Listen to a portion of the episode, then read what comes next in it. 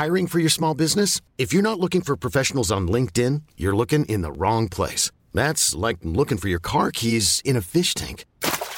LinkedIn helps you hire professionals you can't find anywhere else, even those who aren't actively searching for a new job but might be open to the perfect role. In a given month, over 70% of LinkedIn users don't even visit other leading job sites. So start looking in the right place. With LinkedIn, you can hire professionals like a professional. Post your free job on linkedin.com slash achieve today.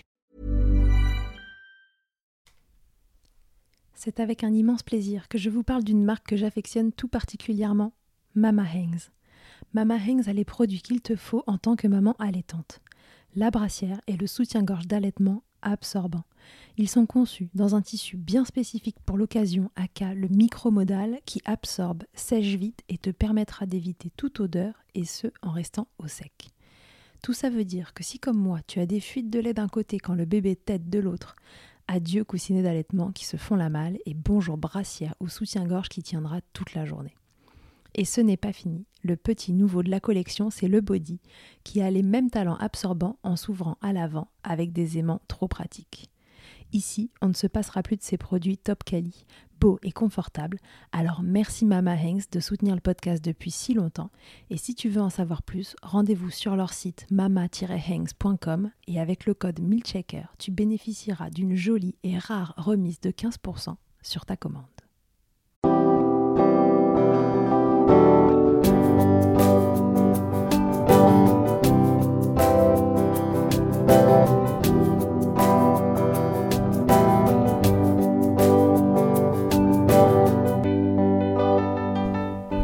Bonjour et bienvenue dans Milkshaker, le podcast qui agite les idées reçues sur l'allaitement. Je suis Charlotte Bergerot-Palisco, je suis la maman d'un petit garçon de 2 ans que j'ai allaité durant un an et je suis la créatrice de ce podcast. Dans la vie, je suis ostéopathe et spécialisée en périnatalité. Je m'occupe des femmes en général, de leur désir de grossesse à leur postpartum, des bébés et des enfants. J'accompagne spécifiquement certaines problématiques d'allaitement en libérant les bébés des tensions qui les empêchent de téter correctement permettant un allaitement serein pour la mère et l'enfant. Au fil des consultations, je me suis rendu compte que le principal frein à l'allaitement, c'était le manque d'information, de partage d'expériences et de vécu dans une société où l'allaitement n'est pas une norme. Je vous propose donc d'interroger avec moi des mères et des pères sur leurs expériences, mais aussi de vous informer auprès de professionnels spécialisés en allaitement. Mon objectif est simple, vous informer, vous donner des clés pour faire des choix en conscience banaliser l'allaitement sous toutes ses formes, vous le rendre plus accessible, plus facile et alimenter ce fameux village dont on a tant besoin pour élever un enfant. Si vous aimez ce podcast et que vous souhaitez le soutenir, c'est très simple. Notez-le, abonnez-vous et mettez un commentaire avec 5 étoiles de préférence en fonction de votre plateforme d'écoute. Mais surtout, partagez-le sur les réseaux sociaux at Milkshaker Podcast pour le faire connaître vous avez désormais la possibilité de faire un don pour soutenir Milkshaker et par la même occasion soutenir une association. En effet, 50% des dons seront reversés à des associations qui en ont besoin. Ce mois-ci et jusqu'au 1er juillet 2021, Milkshaker commence très simplement par soutenir IJ, une association pour laquelle je suis bénévole en tant qu'ostéopathe, fondée par Catherine Ribus et qui a pour vocation de prodiguer des soins ostéopathiques gratuits pour les femmes et les enfants. J'y tiens tout particulièrement car c'est cette association qui m'a permis de connaître Catherine et c'est par ce biais que nous nous sommes découvertes et lancées dans l'aventure folle de créer en région parisienne un centre de soins pour les femmes et les enfants.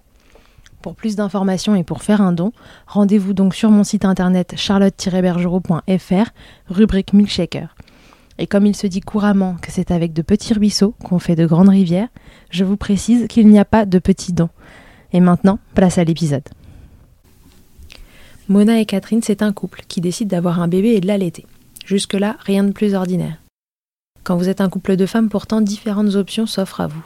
Qui va porter ce bébé et donc qui va accoucher? Et ensuite, qui va l'allaiter si vous faites le choix de le nourrir au sein? Pour la grossesse, impossible de partager les rôles. Alors après réflexion et un joli geste de Mona, c'est Catherine qui portera leur bébé. Devenir maman sans porter ni allaiter son enfant était difficilement concevable pour Mona, et c'est ainsi qu'elle décide qu'elles allaiteront toutes les deux Isaïe, grâce à la lactation induite.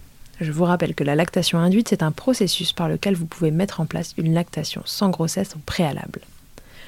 On pourrait se dire que cela va être confortable, 4 seins pour un bébé, Mais ce double allaitement va rapidement passer au statut d'indispensable pour Isaïe après un accouchement compliqué, et leur choix à toutes les deux va prendre encore plus de sens. Alors c'est l'histoire de deux femmes, d'un soutien indéfectible à tour de rôle l'une pour l'autre. C'est aussi le récit de l'admiration qu'elles peuvent susciter, tout comme l'incompréhension ou encore la discrimination de cette société qui a parfois du mal à évoluer. Elles vous raconteront mieux que moi, et ça va milkshaker comme jamais. Belle écoute. Bonjour Mona, bonjour Catherine et bienvenue dans Milkshaker. Merci, beaucoup. Bonjour, bonjour. Mona et Catherine, je suis hyper contente de vous recevoir aujourd'hui dans Milkshaker pour que vous nous racontiez votre histoire ou vos histoires euh, d'allaitement. Donc, euh, est-ce que vous pouvez d'abord vous présenter pour les gens qui nous écoutent? Alors, on est Mona et Catherine. On est mariés depuis deux ans et on s'est rencontrés il y a sept ans. On a un petit garçon qui s'appelle Isaïe et ensemble, on a une maison d'enfants au Népal et donc on gère une grande famille d'enfants. Ok, très bien. Donc c'est un peu comme ça, moi, que je vous ai découvert euh, sur les réseaux sociaux. Et c'est euh, votre histoire d'allaitement qui m'a interpellée. Et je me suis dit, c'est évidemment une histoire que Milkshaker doit recueillir. Alors racontez-nous euh, comment vous avez pu avoir votre, votre enfant, comment ce désir d'allaitement est arrivé? Est-ce que c'était une évidence que vous alliez mettre en place un allaitement? Qui allaite Qui allaite pas? Est-ce que tout le monde allaite Alors, on a toutes les deux allaité notre bébé pendant neuf mois. Moi, j'ai arrêté quand il avait neuf mois et Catherine continue. Maintenant, il a 18 mois. Alors nous, on est donc un couple de femmes. Pour avoir un bébé quand on est deux femmes en France, c'est pas encore légal. Alors on a choisi de s'expatrier à Berlin, euh, qui est le pays donc qui Catherine est allemande donc c'est son pays. On a choisi d'aller à Berlin pour que ce soit légal et qu'on puisse faire un bébé le plus sereinement possible. Et on a choisi que ce serait Catherine qui porterait le premier enfant. Et euh, du coup, on, on, a pris l'aide d'une clinique où on a fait une insémination avec un bon de sperme. Et toi, tu voulais allaiter? Ouais. Moi, j'avais beaucoup envie d'allaiter notre bébé et en même temps, on avait des questions. On cherchait en fait euh, comment Mona, autant que maman qui ne porte pas le bébé, peut, euh, peut aussi euh, nourrir notre bébé. Pour toi, Catherine, c'était un souhait euh, de toujours Tu t'étais toujours dit que le jour où tu aurais un enfant, tu aurais envie de l'allaiter C'était quelque chose de complètement euh, normal pour toi ou c'est un souhait qui est arrivé plus tard? Moi, moi, pour, moi, c'était aussi ça d'être euh, maman, de pouvoir nourrir mon bébé. Je trouvais ça naturel de d'allaiter. Ok. Est-ce que c'est la raison pour laquelle vous avez décidé euh, que cette première grossesse serait portée par Catherine euh, parce que ce sera aussi plus simple du coup de mettre en place l'allaitement ou pas du tout Ça n'a pas euh, joué dans le choix? Non, on voulait toutes les deux porter le bébé. Ça a été une décision difficile que de choisir qui allait le porter le bébé. Et un jour, moi, je lui ai offert comme une déclaration de dire mais j'ai envie que tu portes notre premier enfant. Mais ça a été pour moi une décision difficile à la fois c'était magique d'imaginer que la femme que j'aime le plus au monde allait porter le petit être que j'aimerais le plus au monde, mais c'était dur que de pas porter l'enfant. Et c'est aussi pour ça que au départ l'idée d'allaiter, d'induire la lactation pour moi est arrivée, c'est parce que je n'arrivais pas à concevoir de pas être pleinement mère au sens de devoir ramener le bébé à Catherine toutes les deux heures pour qu'il puisse manger. Euh, J'arrivais pas à m'imaginer dans cette position-là. Et euh, moi, dans mon imaginaire depuis toujours, euh, voilà, j'allais j'allais être maman, euh, j'allais porter le bébé, j'allais accoucher, j'allais donner du le sein et c'était normal et là, il fallait déconstruire cet imaginaire-là pour en construire un autre et c'est comme ça qu'on est, que moi, j'ai eu envie d'allaiter. Mais c'est Catherine qui est allée à la pêche aux informations d'abord. Moi, par hasard, au début de la grossesse, j'avais rencontré, un couple de femmes qui euh, racontaient qu'ils avaient pris euh, des tisanes et que du coup euh, la, la mère non porteuse elle, avait des gouttes de lait voilà. Et j'étais intriguée de d'en apprendre plus. Plus tard dans la grossesse on en parlait avec notre sage-femme qui du coup est allée chercher des infos qui était là pour nous soutenir direct qui a dit oui c'est possible on peut allaiter même si on ne porte pas notre enfant. Il nous a mis en contact avec une consultante de lactation. Ok, donc c'est elle qui vous a permis de mettre en place le protocole euh, pour toi, Mona? C'est elle qui déjà nous a m'a complètement déculpabilisée. Parce que tu culpabilisais. Ah oui, complètement. Parce que moi, je suis arrivée là euh, avec cette envie, mais vraiment à demi mot. J'étais très gênée parce que j'en avais parlé à mon entourage et que euh, tout le monde me disait non mais pour quelle raison quoi? C'est pas naturel. euh. Et moi je me suis dit naturel, pas naturel, foutu pour foutu. Voilà déjà on n'a pas fait un bébé naturellement, euh, autant aller. euh. Mais bon, j'étais pas sûre de moi, pas du tout. J'étais assez gênée. Donc quand je suis allée la voir, je lui ai dit euh, j'aimerais bien euh, me renseigner sur euh, sur la lactation induite, mais bon euh, c'est pas sûr que je le fasse. J'étais vraiment euh, Comment s'excusant, quoi. comme en m'excusant. Et puis, euh, elle m'a regardé, elle m'a dit, mais, bah oui, tu peux allaiter, tu, si tu veux allaiter, tu vas allaiter, il n'y a aucun problème. C'est vraiment un non-sujet. Et elle a regardé Catherine, elle lui dit, et toi, ça te plairait? Et Catherine, euh, Pour moi, j'étais à fond. Pour moi, l'idée Ouais, c'était une évidence pour vous deux. euh, les deux, ça, ça veut dire que, que voilà, tout est plus simple, plus facile, plus harmonieux. euh, et oui. Mais tu m'étonnes, 4 seins pour nourrir un bébé, c'est génial quand on y pense. c'est ça qu'elle m'a dit. Elle m'a dit, non, mais Mona, euh, ça va être vraiment génial pour le bébé, ça va être génial pour Catherine, et pour toi, ça va être euh, un vrai plus pour créer du lien avec le bébé. Elle voyait pas du tout d'où venaient mes inquiétudes, mes réticences. euh, Elle était là, non, mais t'as envie, mais vas-y, tu peux. C'était finalement le, le regard des autres qui, qui t'embêtait. C'est ça, parce que il y avait des gens très proches de moi à qui j'en avais parlé et qui trouvaient ça pas évident et qui m'ont dit mais non mais ça c'est pas vraiment ta place. Là ta place c'est de soutenir Catherine dans son rôle d'allaitante et moi je me suis dit mais si c'est ça ma place que de eh ben euh, j'ai pas envie. Je suis pas prête. C'est pas comme ça que j'imaginais être euh, maman. J'ai pas envie d'être meilleur soutien que de le faire aussi. voilà. Et ça et ça on l'a pas réalisé tout de suite. Ça on l'a réalisé que quand le bébé est né en fait. Que ça, ça allait être vraiment aidant pour pour Catherine Donc du coup, vous partez euh, à, à quel mois de, de la grossesse de Catherine finalement euh, vous vous dites ok c'est bon, on se met euh, dans, dans cette optique d'a- d'allaiter toutes les deux? Là, on est, on est cinq semaines avant la naissance, six semaines avant le terme. Et donc là, euh, il y, a, il y a plusieurs protocoles qui sont des protocoles qui ont été établis par Jack Newman, qui est un pédiatre Ouais. canadien qui, euh, du coup, a mis, spécialiste en allaitement et qui a mis en place ces protocoles. Et il y a des protocoles avec pilules et tout ça, mais qui se commencent bien avant. Oui c'est ça, j'allais te le dire parce que j'ai interrogé une maman euh, euh, il y a quelques épisodes qui a mis comme ça des lactations induites en place pour chacun de ses enfants adoptés. L'histoire est incroyable d'ailleurs. Et elle, elle commençait très en amont et il y avait tout un protocole médicamenteux à mettre en place d'ailleurs pas que avec la sage-femme. Et en fait c'était très contraignant. Donc euh, comment ça s'est passé pour vous euh, quand ça commence à 8 mois? Enfin pour toi du coup Mona surtout. Euh, au départ, quand on décide, donc le jour même, hein, pendant la consultation, de dire OK, on se lance, et c'était vraiment un cri du cœur à toutes les deux. Et là, elle m'a dit OK, bon bah voilà le protocole, voilà ce qu'il faut faire. Euh, elle m'a appris à tirer mon lait au départ euh, manuellement avec mes mains, et elle m'a envoyé la porte à côté chez la gynéco pour faire un bilan pour voir si c'était OK pour moi de prendre le traitement. D'accord. Donc la gynéco fait un bilan euh, et je repars avec une prescription de dompéridone. Donc le dompéridone, c'est un anti-vomitif, voilà, qui, qui a pour effet secondaire, allié avec euh, une euh, stimulation euh, des seins, de stimuler la prolactine. C'est un médicament qui d'ailleurs est aussi souvent utilisé en maternité quand les mamans ils n'ont pas assez de lait. Pas un truc sorti de, du sac d'une sorcière, quoi, vraiment pas. Non, voilà. Mais par contre, c'est vrai que c'est sur prescription, donc euh, on part pas tout seul euh, faire une lactation induite, on se fait accompagner. C'est ça, exactement. Et en plus, c'est une prescription d'une semaine. Et après, on refait le point la semaine d'après. Et chaque fois, elle nous demande est-ce que tout va bien? Est-ce qu'il y a tel. euh, Est-ce que tout va bien Tout fonctionne? Qu'est-ce qu'il peut y avoir comme risque euh, T'as souvenir d'un, tu vois, d'un effet secondaire auquel il fallait faire attention? Alors, elle, elle dit il n'y en a pas, qu'il y a des études qui montrent qu'il y a eu des arythmies cardiaques chez des personnes de plus de 60 ans et en plus particulièrement des hommes. Donc, elle dit que voilà, à 28 ans, quelqu'un en bonne santé, euh, il n'y avait pas de risque. Et il n'y a pas eu de euh, cas où il y a eu des problèmes. Enfin, on n'a pas connaissance de cas dans l'allaitement induit où il y a eu des problèmes. Mais c'est un médicament qui pourrait éventuellement, chez certains patients, mais pour dans les études que plus âgés, faire des arythmies cardiaques. Voilà. Et c'est aussi pour ça qu'il y a plein de gens qui ont très peur de prendre ce médicament. Par contre, bien sûr, il faut toujours avoir un, un bilan médical. Hein. On ne fait pas ça chez soi, euh, sa petite popote, euh, voilà.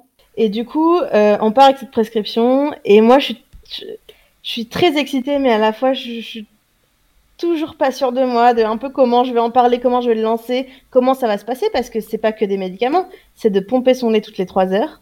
Enfin, voilà. Catherine va à la pharmacie toute seule. Elle achète les trucs et on commande une pompe.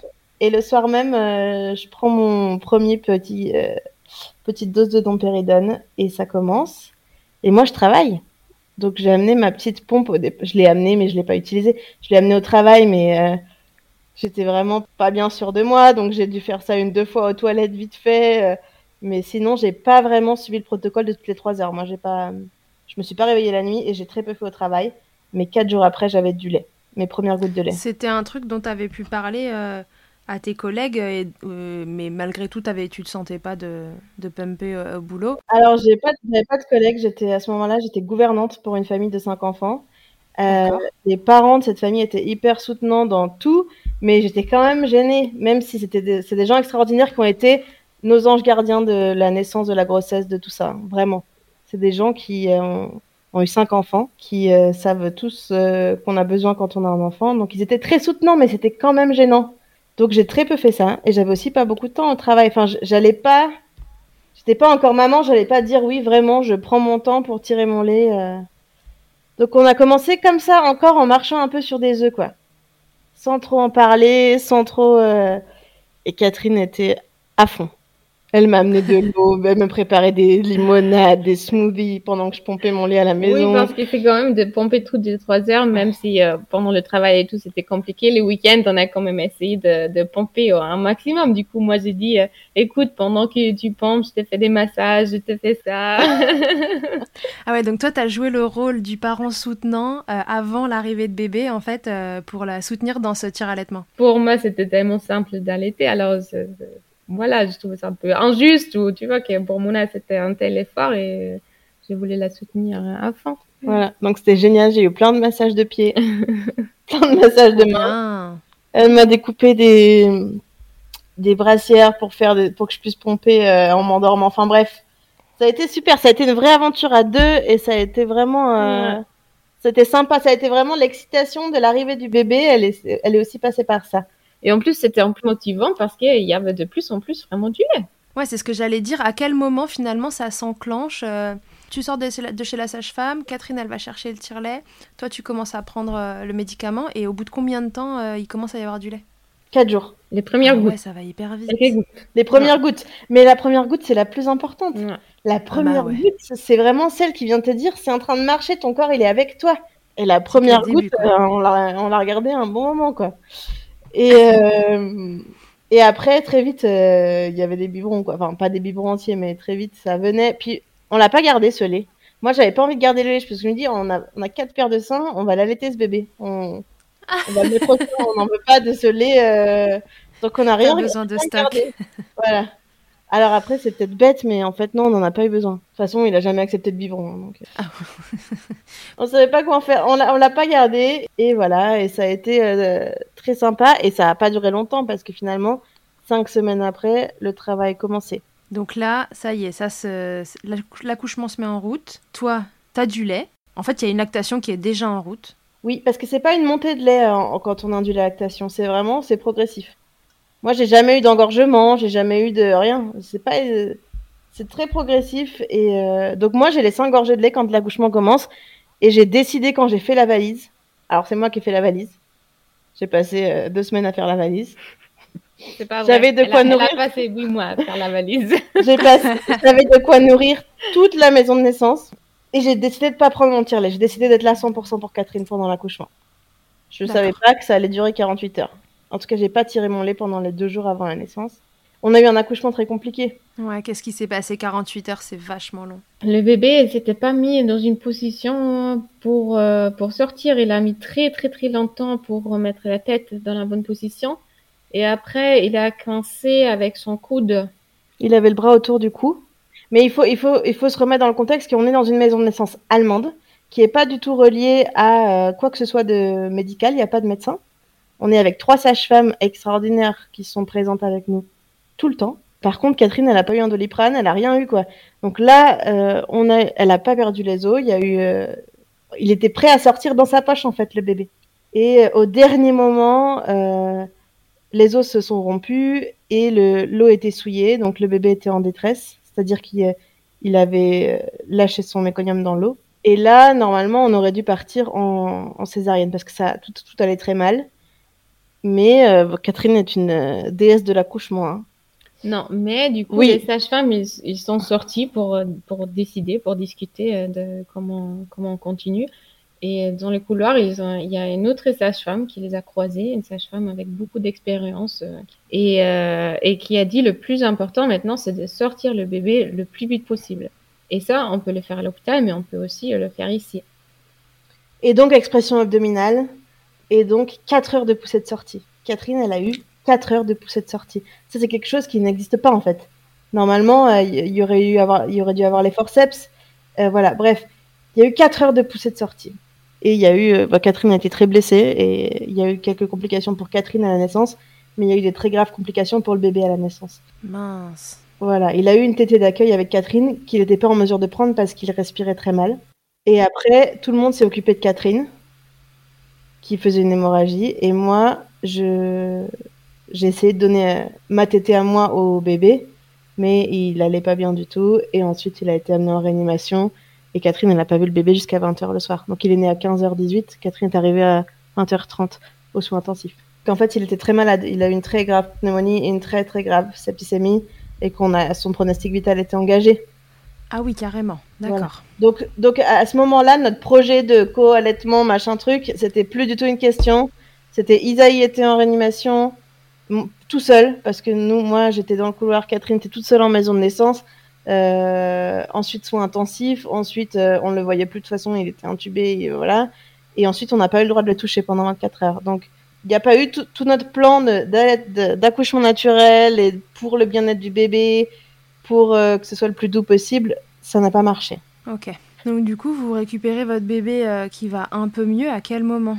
Bah, C'est-à-dire, il a respiré tout seul 24 heures plus tard. D'accord. Jusque-là, il a été nourri par une sonde avec Avec, on sait pas en fait, parce que Mm.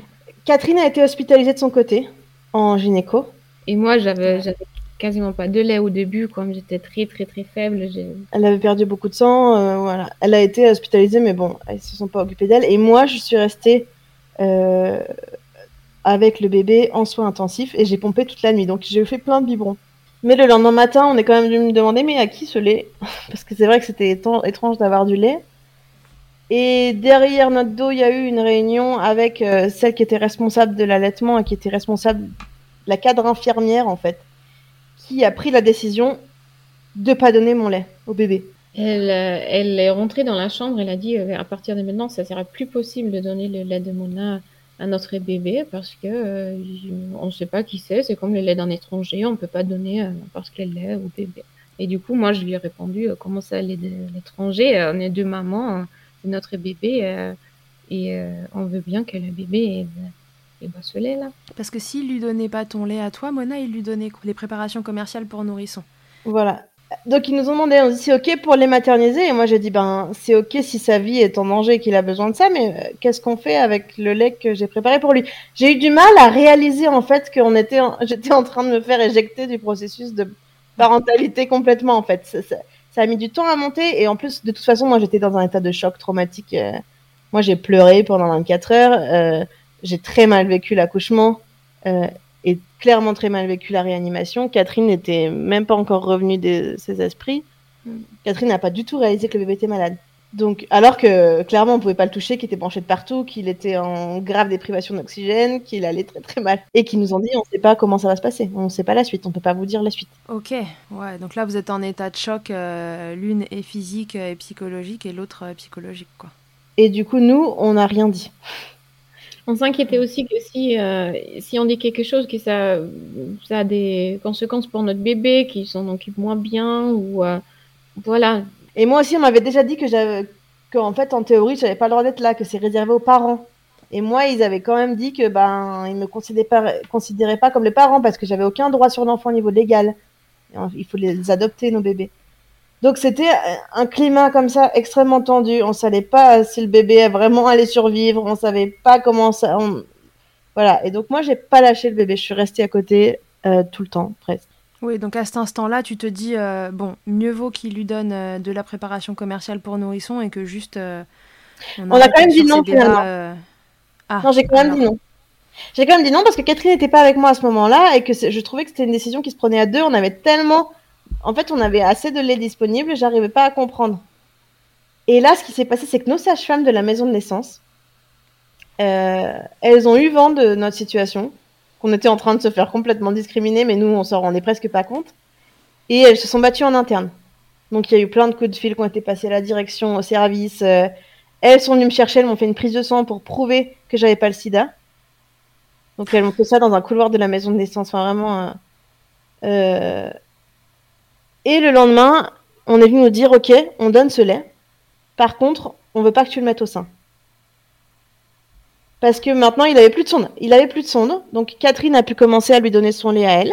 Il a pris. Donc, elles nous ont beaucoup aidé pour le mettre au sein parce qu'Isaïe était complètement sonné. Et après, moi, elles ont dit, OK, Catherine n'a pas de lait. Donc, euh, toi, on va lui donner ton lait, mais tu ne le mets pas au sein, c'est le biberon. Parce que de maman, c'est beaucoup trop stressant. Il a déjà beaucoup de stress. Il faut qu'il guérisse. Donc, on lui donne le biberon. Donc, en fait, ils ont pris mon lait. Donc, je tirais mon lait et lui donnais au biberon. Et là, je comprenais pas pourquoi. Parce que j'arrivais pas à comprendre. Pourquoi ce bout de plastique dans sa bouche donnait même pas par moi Parce qu'au départ, en fait, elle nous laissait très peu le toucher, en fait. Hein. Si on avait un deuxième enfant, on ferait différemment. Mais là. Euh, non, mais là, tu te laisses porter. T'es choquée de toute façon par ce qui vient de se passer en plus. C'est ça. Et donc, il prenait mon lait au biberon. Première fois que j'ai eu le droit de le prendre, qui s'est mis à respirer pour la... tout seul et qui s'est mais était vraiment apaisé. Donc je me suis dit c'est bizarre qu'elle se dise que moi je cause du stress au bébé parce que. Qu'est-ce que tu as eu l'impression qu'il y avait en fond finalement? T'as l'impression que qu'est-ce qui se jouait euh? Ah il y avait de l'homophobie euh, très grave de la part de cette dame, euh, cette chef de service. Il y avait un désaccord dans l'équipe parce qu'il y avait une autre consultante en lactation qui elle était à fond avec nous, mais qui travaillait pas à ce moment-là. Donc euh, qui nous a aidés. Et il y avait aussi un désaccord de la part de la pédiatre, mais qui, elle, a rien dit. C'était une jeune interne pédiatre euh, qui s'est occupée d'Isaïe et qui a organisé un peu notre changement de service. Donc, quatre jours plus tard, on a changé de service et là, on, a, on, avait le droit de rester toutes les deux avec lui. Et là, il n'y avait plus personne pour nous embêter. Mais c'était la personne qui était visiblement très homophobe qui, euh, qui mettait des bâtons dans les roues finalement. Voilà. Et elle n'était pas que homophobe, parce qu'à un moment donné, euh, il y avait une petite fille qui avait fait un, un dessin avec le prénom Isaïe et puis plein, plein d'étoiles. Et, euh, et euh, elle commence à me parler, puis elle se rend compte que je suis française. Elle me dit Ah bon? Mais vous n'êtes pas juive? Mais ça va alors? Et là, moi, dans ma tête, je me dis Mais attends, mais la fille, elle est antisémite et homophobe, mais c'est encore plus grave que ce que j'imaginais, quoi. Donc, j'ai pas répondu à ça, évidemment. Mais on s'est rendu compte qu'il y avait énormément d'animosité de la part de cette personne qui malheureusement avait un pouvoir de, décision par rapport à toute l'équipe vis-à-vis de nous. Euh, et, ça, par contre, c'était la minorité. Elle a, certes, elle avait un pouvoir de décision, mais il y a eu plein de gens qui ont été super avec nous. Il y a par exemple une euh, consultante de lactation, lactation, qui est venue nous voir euh, juste avant qu'on a changé de service, qui nous a vraiment donné de la force pour, pour que nous, on se sente parents et on se sente parents aussi en me disant que c'est nous en fait qui, qui décidons ce qu'on a envie de donner à notre bébé. Elle nous a dit euh, si vous avez envie d'allaiter votre bébé, c'est votre bébé, c'est votre décision euh, ce qu'il mange comme lait. Bien sûr. Mais euh, voilà, c'était un peu tard quoi.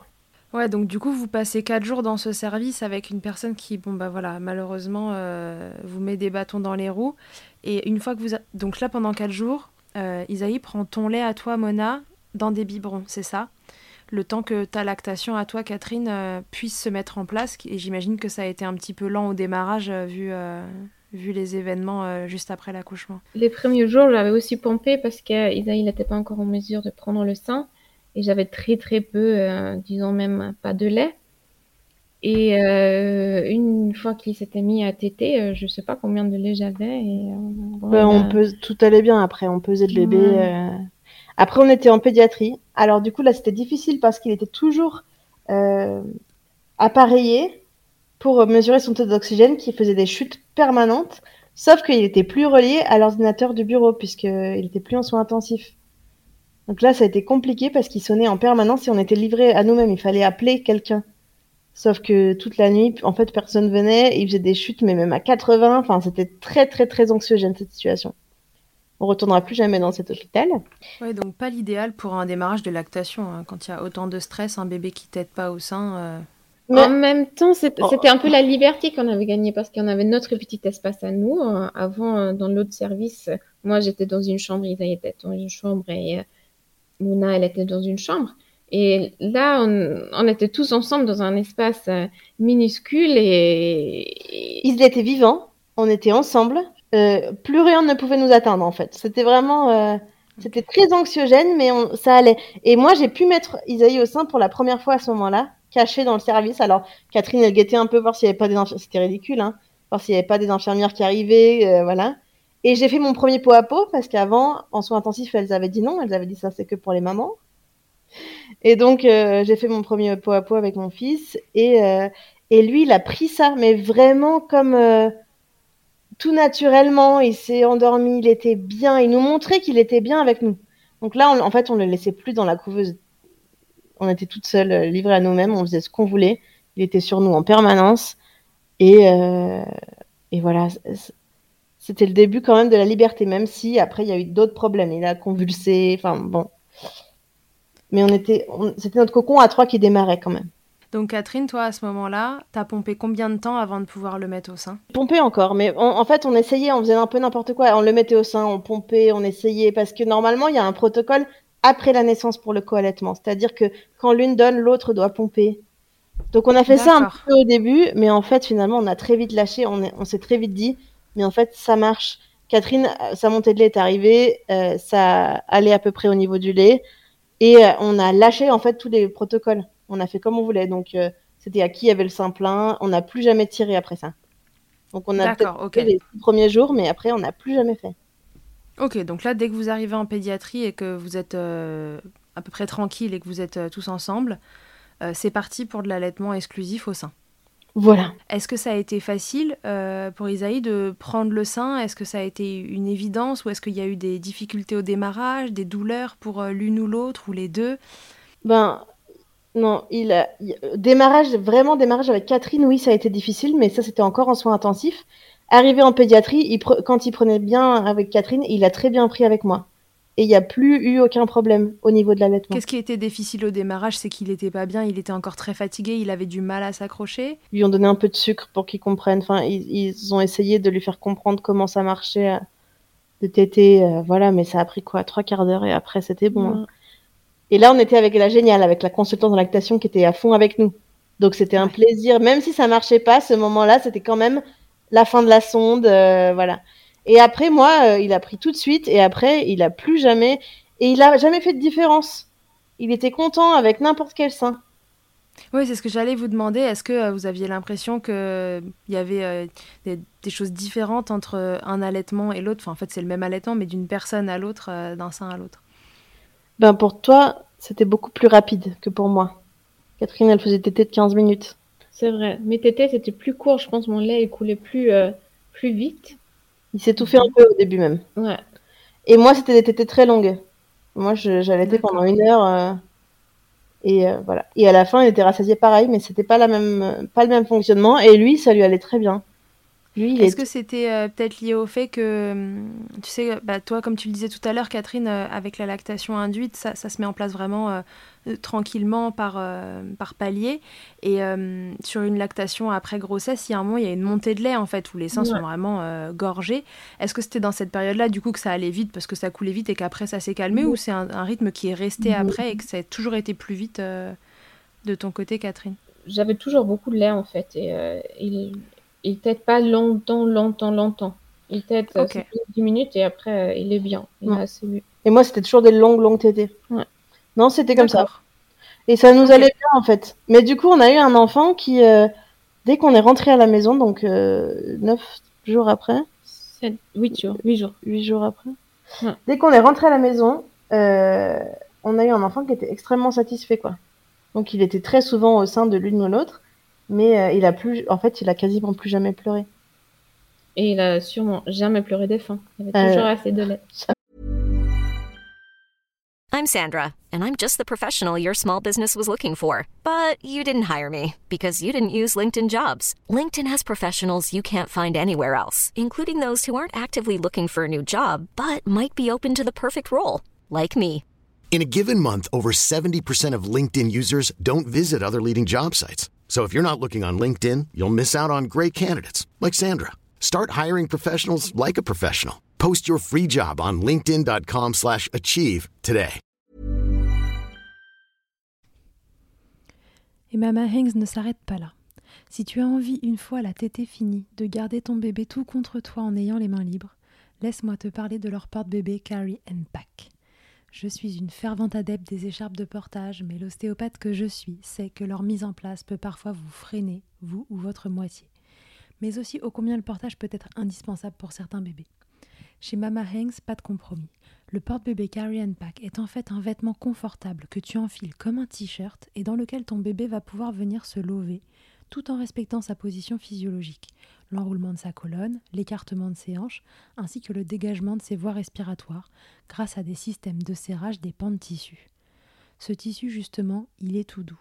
En coton bio, certifié GOTS, le tout est dessiné à Biarritz et fabriqué au Portugal. Tu pourras l'utiliser de la naissance jusqu'aux 10 kg de ton bébé, de quoi t'assurer un certain nombre de câlins collés serrés. Ici, on n'a utilisé que ça pour bébé numéro 2. Pour toutes les infos, tutoriels et découvrir leur gamme de vêtements de portage, ça se passe toujours sur le site mama-hangs.com et tout pareil, avec le code MILCHECKER, tu bénéficieras d'une remise exceptionnelle de 15%. Jamais pleuré parce qu'il avait faim, ça c'est sûr. Il était très très apaisé. Très très apaisé. Est-ce que vous aviez défini, je sais pas, une sorte de euh, de rythme euh, à tenir entre l'une et l'autre pour que ce soit à peu près égal, pour que les lactations s'entretiennent, ou juste parce que c'était un souhait que ce soit complètement égalitaire, ou non, juste vous vous êtes laissé porter, toi t'es là, après c'est ton tour, euh, enfin, comment vous avez fait? Alors, déjà la nuit, on, on s'était partagé la nuit, ça veut dire que Mona, elle faisait la première partie, moi j'ai pu dormir, et après moi j'ai fait la deuxième, et on a fait l'inverse. Ça, c'était génial parce que ça nous a permis, permis à l'une et à l'autre de, quand même dormir un peu. Et après la journée Et la journée, on faisait vraiment euh, à qui avait du lait, à qui euh, en avait envie, à qui était prête. Euh, et on a suivi aucun rythme, on n'a rien calculé. C'était le plus naturel qu'il soit. C'était vraiment simple et sympa. Ok, et alors du coup, bah, on s'en doute, mais c'était quoi le principal avantage à être deux, à pouvoir nourrir un bébé? C'est que l'une et l'autre, si on avait besoin de faire des courses, on a pu sortir sans qu'on s'était inquiété si le bébé va se réveiller, elle va avoir faim parce qu'on savait, oui, qu'il y a du lait à la maison. Mais c'était même pas à la base, on n'est pas sorti faire des courses. À la base. Oui, c'est vrai. À la base, Catherine, en fait, Catherine a eu des grosses complications postpartum. Et Catherine, elle était sur son camp du canapé en fait pendant pendant bien six semaines. Voilà, elle pouvait pas se lever pendant six semaines. Ah ouais, quand même, six semaines, c'est hyper long. Ouais, donc là, t'étais alitée. Et moi, je pouvais la laisser dormir, je pouvais nourrir le bébé, je pouvais... Euh, et puis Catherine, elle pouvait récupérer. On n'a pas eu des grosses crevasses énormes euh, tout de suite. Euh, c'était... En fait, on s'est dit que si moi, j'avais pas allaité, personne n'aurait pu allaiter. Dans la situation dans laquelle on était. Mm. Ouais, ça a permis en fait d'avoir un allaitement tout court parce que toi, Catherine, t'étais pas du tout en forme et toi, toute seule, ça aurait pas été jouable. Ouais. Pas du tout. Parce que moi, je n'avais pas la force de l'allaiter tout seul. Parce que j'étais très affaiblie encore euh, bien après la naissance. Donc finalement, heureusement que vous aviez mis ce protocole en place. Ah, mais heureusement. Heureusement. Ce truc qui devait s'avérer être un bonus euh, et euh, une façon pour toi d'être vois, en, entier dans, dans, cette parentalité, dans cette maternité plutôt. en fait, c'est devenu indispensable. C'est devenu indispensable. Et en fait, moi, je me suis rendu compte à ce moment-là que à la base, l'allaitement induit, je pensais que c'était pour moi, que c'était un besoin égoïste pour trouver ma place en tant que mère, parce que j'avais des inquiétudes par rapport à ça. Et en fait, ça s'est avéré que ça a été vraiment le game changer dans notre vie, parce que euh, on avait besoin de pouvoir se relayer, mais à 100% avec ce bébé pour que ça aille bien. Et c'est grâce à ça qu'on a eu le moral, qu'on n'a pas... Isaïe a encore fait des convulsions pendant un mois, c'était quand même inquiétant. Voilà, on avait besoin de pouvoir être une équipe à 100%. Au bout de combien de temps euh, tout le monde a été mieux? Un mois. Parce que c'est long. Un mois. un mois. Deuxième hospitalisation, il avait un mois. Et quand on est sorti de l'hôpital. Euh, non, Catherine, six semaines. Isaïe, il s'était réglé en un mois. Et Catherine en six semaines. C'est ça? Ouais. Ouais. On avait. toutes ces complications, elles étaient liées à l'accouchement en lui-même? Oui. Oui. Moi, j'avais une énorme blessure qui a fait que pendant longtemps, j'ai pas pu m'asseoir, j'ai pas pu marcher. Je j'étais allongée. Et, euh... et puis, tu avais perdu beaucoup de sang et tu pas été transfusée. Et puis, euh... voilà. Et par contre, on a une, en Allemagne, il y a un système où il y a une sage-femme qui peut venir chez toi tous les jours. Oui, c'est ce que j'allais dire, parce que vous n'êtes pas en France et c'est vrai que les, les, choses sont faites différemment euh, dans ces pays et l'accompagnement est quand même meilleur, il me semble, en postpartum. Ben là, ah oui, là, ben, raconte Kerstin, qui a sauvé. En fait, cette sage-femme, elle a sauvé notre postpartum. Elle en a, elle en a fait en fait euh, six semaines de joie malgré tout ce qui nous arrivait. C'était six semaines qui se sont été géniales, mais grâce à elle. Elle est venue tout le, au début tous les jours et après tous les deux jours. Euh, et elle s'était installée là, chez nous. Euh, elle nous a parlé, comment ça va. Elle a, elle a trouvé les bonnes questions pour vraiment comprendre comment on va. Et elle a pris tout le temps du monde euh, pour euh, voir comment elle va le bébé, Mona, moi. On sait même pas ce qu'elle a fait en fait. Juste, elle était là. Et puis, elle était payée 20 minutes, mais elle était là deux heures. Et elle nous a vraiment, elle a réussi à nous faire verbaliser tout le traumatisme qu'on avait toutes les deux pendant l'accouchement, sans qu'on s'en rende compte. Mm. Mais quand elle était là, euh, tout allait bien, quoi. Et puis, tant qu'elle était là, moi, j'avais de l'espoir que Catherine allait mieux. J'avais de l'espoir qu'Isaïs allait aller mieux. Et elle était là. Et d'ailleurs, elle est toujours là. C'est-à-dire, maintenant, on habite en France. Mais dès qu'on a un problème, on lui envoie un message, elle répond tout de suite. elle est là, quoi. C'est un peu une... Et puis, il y avait, euh, du coup, moi, mes, mes, patrons, la famille pour qui je travaillais, qui étaient là, qui nous ont amenés à manger, qui nous déposaient des petits déjeuners, qui, qui étaient très présents émotionnellement avec nous. On a eu notre petit village qui a tout changé, en fait. Ok. Ouais, et ça, ce village, il est hyper important autour de l'allaitement aussi pour le maintenir, parce que j'imagine que pour toi, même si physiquement t'allais bien, cette situation avec un bébé euh, qui a encore des problèmes, euh, Catherine euh, qui était alitée, euh, voilà, c'est pas non plus l'idéal. Finalement, ça a dû beaucoup reposer sur toi. ça, ouais, moi, j'étais très très inquiète tout le temps de ce qui allait nous arriver. En fait, j'en revenais pas. Je pensais vraiment que que que tout irait, mais bien, j'étais pas prête. Pourtant, moi, pour Catherine, qui voulait un accouchement 100% naturel, j'ai fait une formation de doula pour elle. Donc moi, je faisais ma formation de doula, j'étais très informée, mais j'étais pas prête au choc émotionnel que ça pourrait être et euh, que ça pouvait être. Et du coup, euh, du coup, moi, j'étais très inquiète pour Catherine, qui en plus avait pas envie d'aller voir des médecins. Enfin, c'était c'était très pesant. Et puis à un moment donné, euh, tout allait mieux, quoi. Six semaines. Est-ce que euh, quand dans ces moments pesants, question de laisser tomber l'allaitement euh, s'est posée ou pas du tout? Pas du tout parce que c'était euh, le truc qui marchait bien, qui pose pas de. Moi encore, ça me semble plus compliqué d'aller chauffer du lait pour faire des biberons que de mettre le bébé au sein. Ouais. c'était le point d'ancrage, le truc qui fonctionnait. Ouais, ça marchait hyper bien. Et du coup, moi, alors à six semaines, on a décidé. Alors Catherine, elle pouvait toujours pas s'asseoir, mais on est parti, on a pris l'avion, on est allé voir ma famille en France.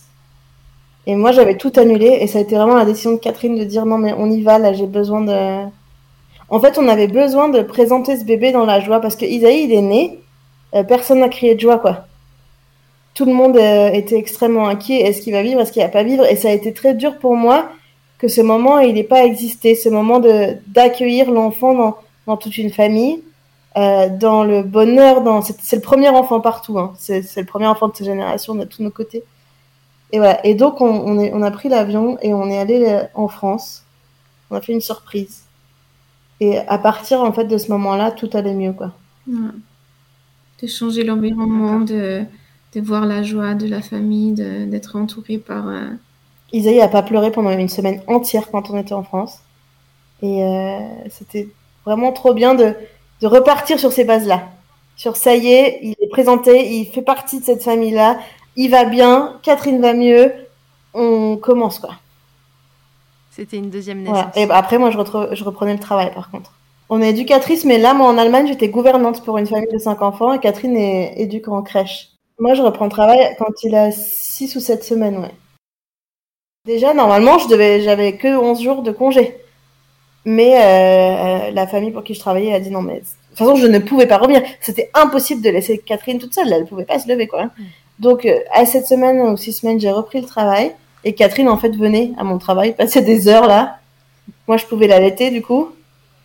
Et, euh, et, Catherine est restée là sur le canapé et on, on était beaucoup ensemble quand même.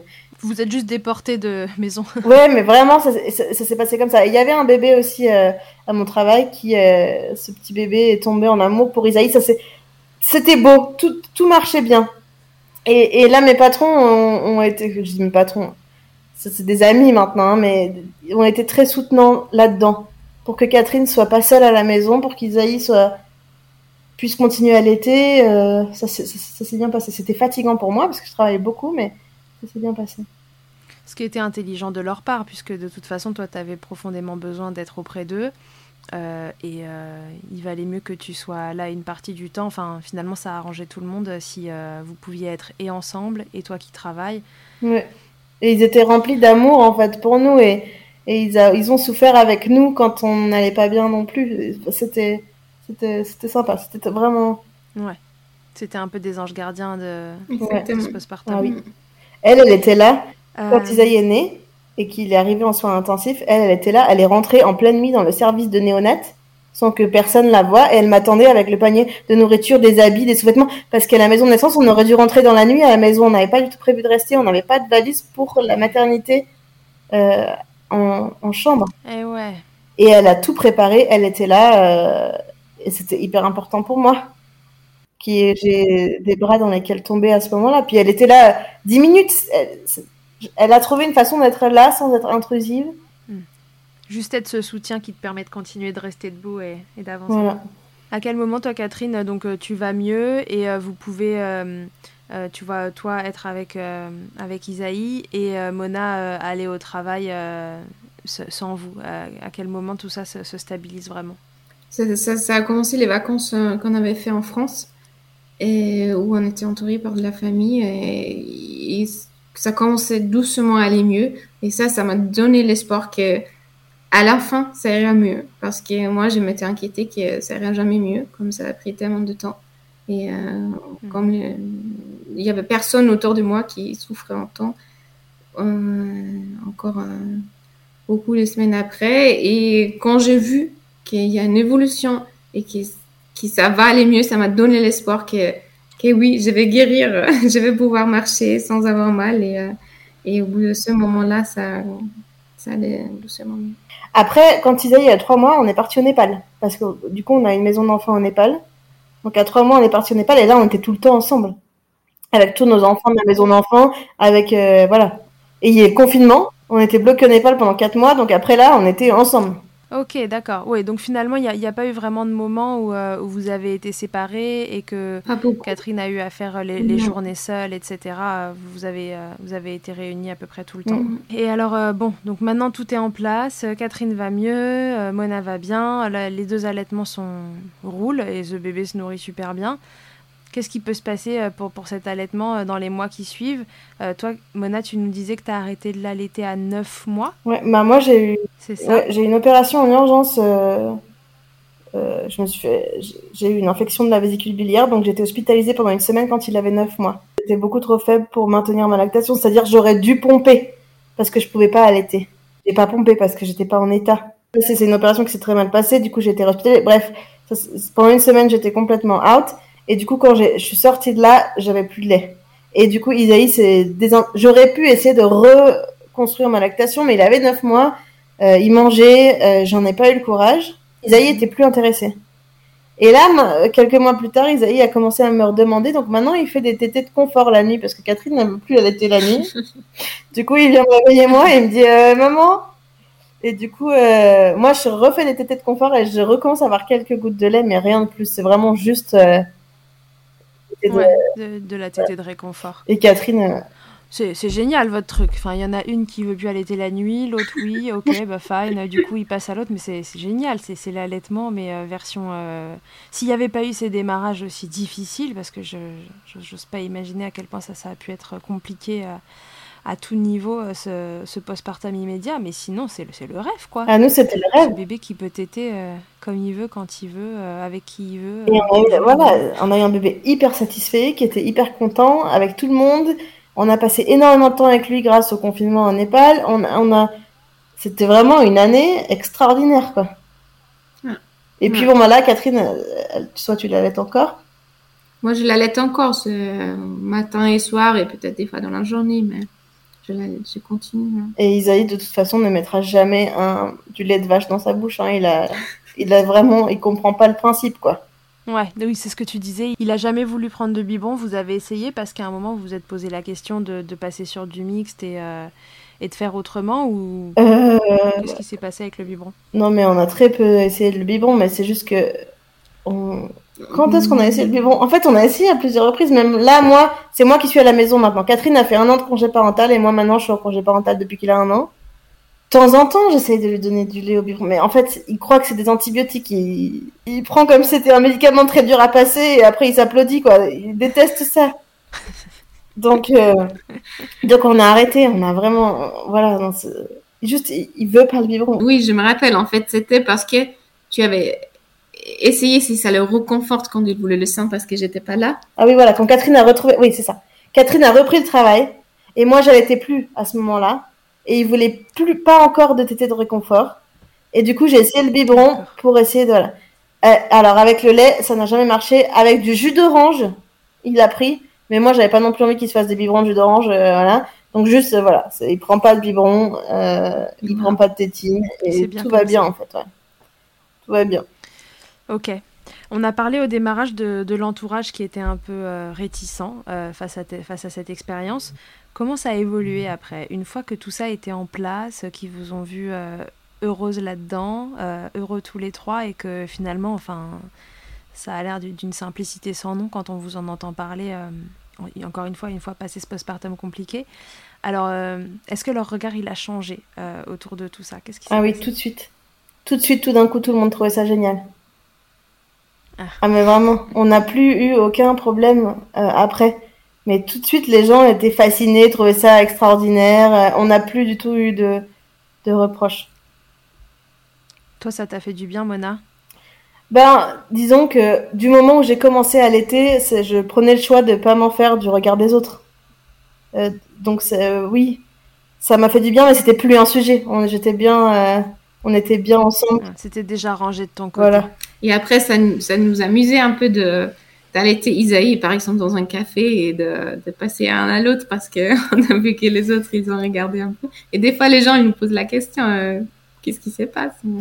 Ouais, on fait un peu d'éducatif euh, sur le sujet Là, vous êtes rentré en France depuis combien de temps? Depuis novembre. Quand il a eu un an. Depuis novembre. Ok. Euh, quand vous disiez euh, dans les cafés, on le faisait passer d'un sein à l'autre, est-ce qu'en Allemagne, la vision de l'allaitement, elle est différente France? Moi, je, en Allemagne, je me sentais beaucoup plus à l'aise d'allaiter en public. En Berlin, je trouvais que ça choque personne, que c'est normal. On voit les mères allaiter dans les cafés ou dans les parcs. Et ici, j'ai l'impression d'avoir un peu, un peu plus de regard. Peut-être c'est lié aussi au fait qu'ils aillent les plus grands maintenant. Mais en fait, il y a quand même un truc simple, c'est qu'en Allemagne, le congé maternité pour tout le monde, il est d'un an. Donc c'est très normal pour plein de mamans d'allaiter pendant un an, qui choisissent d'allaiter. Alors que ici, les femmes doivent retourner au travail beaucoup plus vite, et donc c'est beaucoup plus dur que de maintenir un allaitement euh, au-delà des 3-4 mois. Du coup, de fait, c'est rare de voir un- en public un grand bébé être allaité. Mais toi, Catherine, en même temps, tu t'en fous, tu allaites partout. euh. Ouais. Voilà, nous, on s'en fout. En même temps, on est toujours ensemble. Je pense pas que qu'il soit possible qu'on se fasse agresser euh, pour l'allaitement. Non, non, je, je vous le souhaite pas. Et puis voilà, moi je suis persuadée, et c'est un peu l'objet de Milkshaker aussi, mais c'est que plus on en voit, plus ça devient normal de- dans la tête des gens, parce Mhm. que c'est avec la récurrence de, euh, de cette prise de conscience qu'à un moment, euh, le prisme change. Mhm. Donc, non, c'est allaiter partout, tout le temps, c'est voilà, c'est militant aussi. C'est ça, c'est ça. Et puis en plus, on n'a pas fini. En fait, on n'a jamais eu de plan de combien de temps il sera allaité. Bah, maintenant, c'est surtout entre les mains de Catherine et Isaïe. Ouais. Mais on n'a pas de. On verra quoi.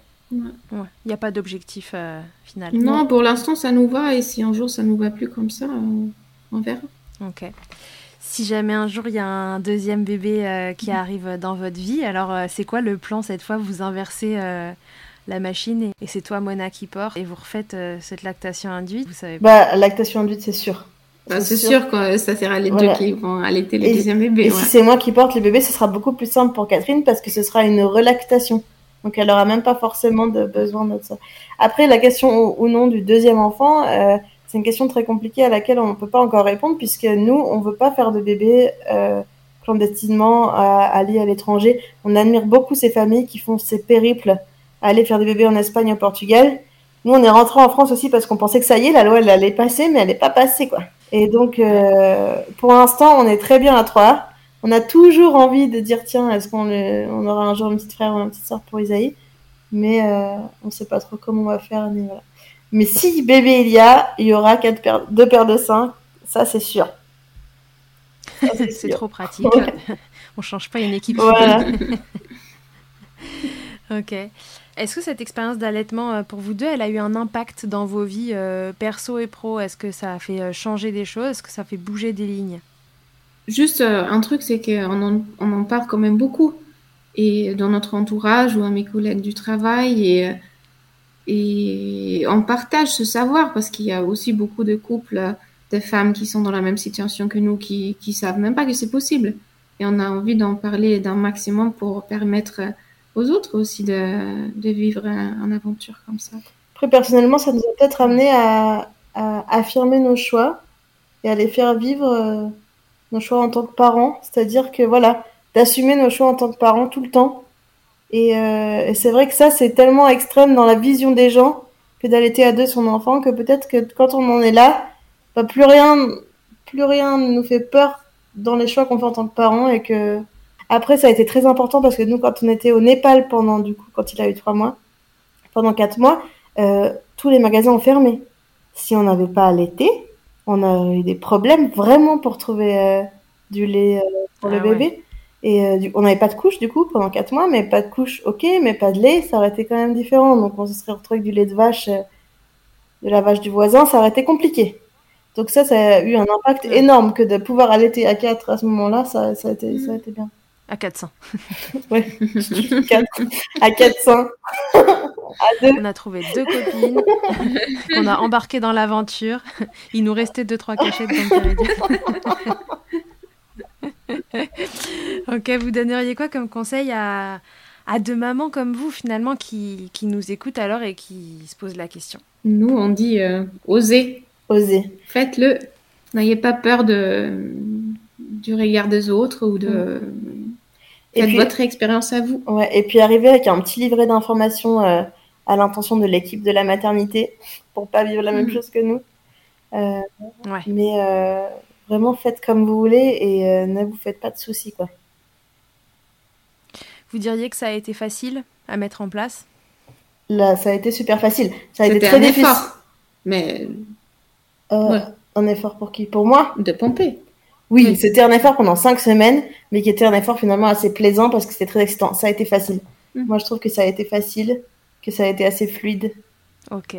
Est-ce qu'il euh, y aurait quelque chose que vous voudriez me dire et que, et que je vous aurais pas demandé, un truc qui vous vient à l'esprit euh, avant l'interview Fast Milk? Ah oui, absolument.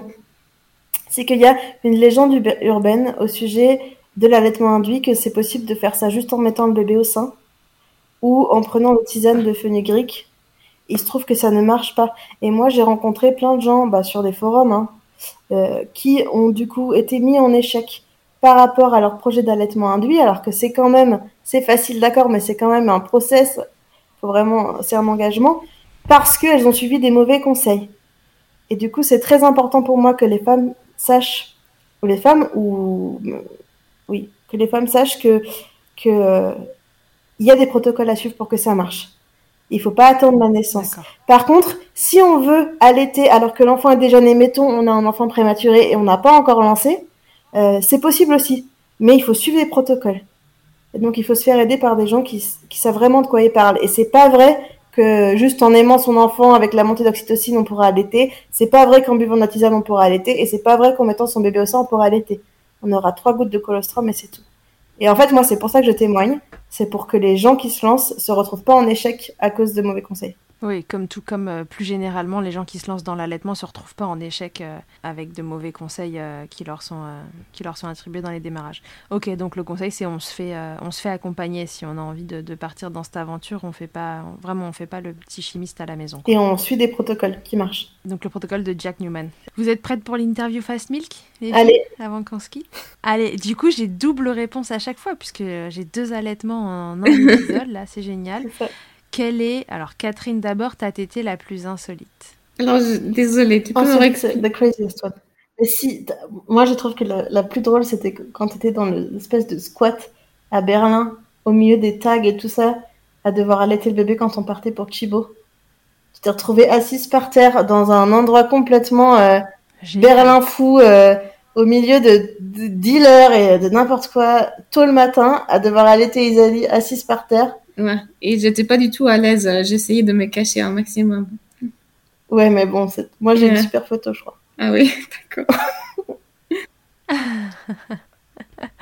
Ok, bah ça c'est une bonne tétée insolite, c'est pas mal. Hein ouais. Et toi, Mona? Et moi, je dirais c'était dans l'avion. Euh, y a, donc il y a la sage-femme qui, pas la sage-femme, l'hôtesse de l'air qui passe et qui nous demande euh, qui est la mère. Nous, on répond jamais à cette question, c'est ça? Non, elle, elle, est juste passée. Euh, elle est passée comme ça, elle fait son ah travail et Isaïe, il était, je sais plus, au sein de Mona ou au sein de moi parce qu'on démarrait. Et trois minutes plus tard, elle repasse et Isaïe, il est à l'autre sein. Et, là, elle a crié là. elle a crié, mais elle a vraiment bugué. Elle a dit, mais quoi? Mais qu'est-ce qui se passe? Elle était euh, surexcitée. Et voilà. Et là, elle nous a demandé, mais qui est la mère finalement? Et nous, on dit jamais ça. Même si c'est évident, Isaïe est blond platine aux yeux bleus. Mais... et ce moment-là, j'ai trouvé drôle parce que c'était une façon de considérer dans sa tête euh, la façon d'être parent qui a complètement changé. Ça a cliqué et moi, j'ai adoré ce moment. Ouais, en audio, vous verrez pas, mais Mona est brune, euh, bien brune, et, euh, et, Catherine est en effet blonde aux yeux bleus, donc en effet, il y a moins de doutes pour savoir qui l'a porté. Ok, le truc le plus glamour qui vous a été donné de vivre pendant l'allaitement? Ah non, bah moi, derrière la porte avec mon tirelet la première fois et de savoir qu'il y avait des gens dans la maison, derrière la porte dans les toilettes à mon travail alors que j'étais pas enceinte et que personne n'était au courant que j'allais donner du lait et de me retrouver à tirer mon lait avec la machine qui fait je me suis dit, mais mon Dieu, mais qu'est-ce que les gens vont penser, quoi. Ça, Catherine, t'as un truc aussi ou euh, Non. Mais ceci dit, euh, ta tétée la plus insolite, là, elle était au milieu des dealers, euh, ça, peut marcher sur, sur un truc pas super glamour. Mais Catherine, elle était partout, en fait. Moi, partout où elle est, j'apprends en photo. à chaque fois que c'est fou. Et elle se retrouve toujours dans des situations... que ce soit pendu au-dessus du berceau avec le sang dans sa bouche, mais partout, partout. On était, on a pris, en fait, on a beaucoup voyagé. Donc on a, malgré le confinement, nous, je sais pas, on a réussi à passer entre les gouttes et on a vraiment des allaitements dans tous les sens, quoi. Sur des bateaux. Euh, euh, ta position préférée, Catherine, dans le Kama Sutra de l'allaitement? Isaïe, il est toujours allongé et euh, moi, soit assis, soit allongé aussi. Et ça a toujours été ça. Et il s'est mis en position déjà lui-même et Et moi, quand je dors, face à face. Moi, le câlin dodo euh, avec Isaïe coincé dans entre mon sein et mon bras euh, depuis qu'il est tout petit, ça, j'adore. Je l'ai vu grandir, j'ai vu euh, son corps arriver petit à petit proche de ma main, le long de mon bras. Et là, maintenant, bon, bah, maintenant, il est grand. Il dépasse. Ouais. Mais toujours bien coincé, bien moelleux, là. ok, et alors, si en un mot, vous pouviez me résumer l'allaitement? Ça peut être un mot à deux ou un mot chacune? Merveilleux. Inespéré. Ok, génial. Merci beaucoup les filles. Je suis hyper, euh, hyper contente et franchement hyper émue d'avoir euh, recueilli votre témoignage que je trouve euh, magnifique. en plus, ça n'a pas été tout repos, alors que ça, se lançait facilement, quoi. Hein. Mona qui arrive à tirer du lait hyper rapidement, etc. Et puis après, cet accouchement qui fout tout, qui fout tout en vrac. Et malgré ça, cet allaitement un peu comme un fil rouge qui permet de, de, de, de, garder le lien entre tout le monde. voilà, c'était hyper beau à écouter et, euh, et j'en ai des frissons. Donc euh, merci beaucoup de l'avoir partagé avec nous. Je suis ravie que ça permette d'informer des mamans euh, qui, comme vous, sont, en couple entre femmes, mais aussi l'entièreté de la population qui a juste besoin de savoir que ça existe, que c'est tout aussi normal que le reste. Et, et ô combien c'est génial, quelle maman allaitante n'a pas rêvé à un moment de pouvoir mettre son bébé à un autre sein euh, pour juste euh, pouvoir euh, voilà, faire un bout de nuit ou, ou juste se relayer parce que l'allaitement, on le sait, c'est très prenant et, et parfois ben, on, a besoin de relais. Et les papas, aussi soutenants qu'ils peuvent être, ne peuvent pas mettre le bébé au sein. Et vous, vous pouvez alors. Cool. Eh ben, merci beaucoup. Pour nous, c'est un plaisir de raconter notre histoire et on espère que ça pourra aider des mamans adoptantes, des mamans non biologiques ou, euh, ou des femmes trans. Ouais. Eh ben, j'en suis sûre. J'en suis sûre, ça, ça, va, ça va circuler. Alors, merci beaucoup euh, d'avoir pris le temps de, merci. d'en parler. Merci à toi. Je vous embrasse toutes les deux. Et puis, à tous et à toutes, je vous dis à très bientôt dans Milkshaker. Que ce soit votre première écoute ou que Milkshaker vous accompagne régulièrement, merci beaucoup d'avoir écouté cet épisode.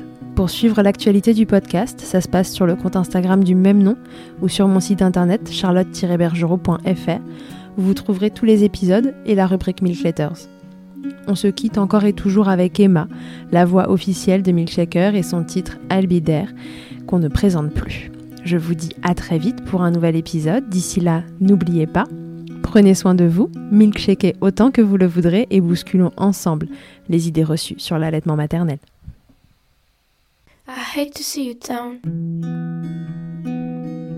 Can't stand to know When you say it's getting loud, the voices in your heart. And you know I get it, so let it all out.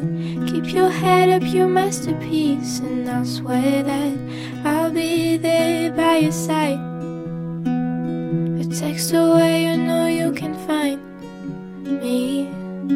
It just takes a whisper, and I'll be there to listen. I got you, I'll fight with you, cause I love you. I'll be there, I'll be there. Oh, I'll be there, I'll be there. I'm not perfect. Sometimes I look myself. But I hope you know I care. You can meet me anywhere. You know I get it, so let it all out. If anyone comes at you, then I'll swear that I'll be there by your side text away, you know you can find me. It just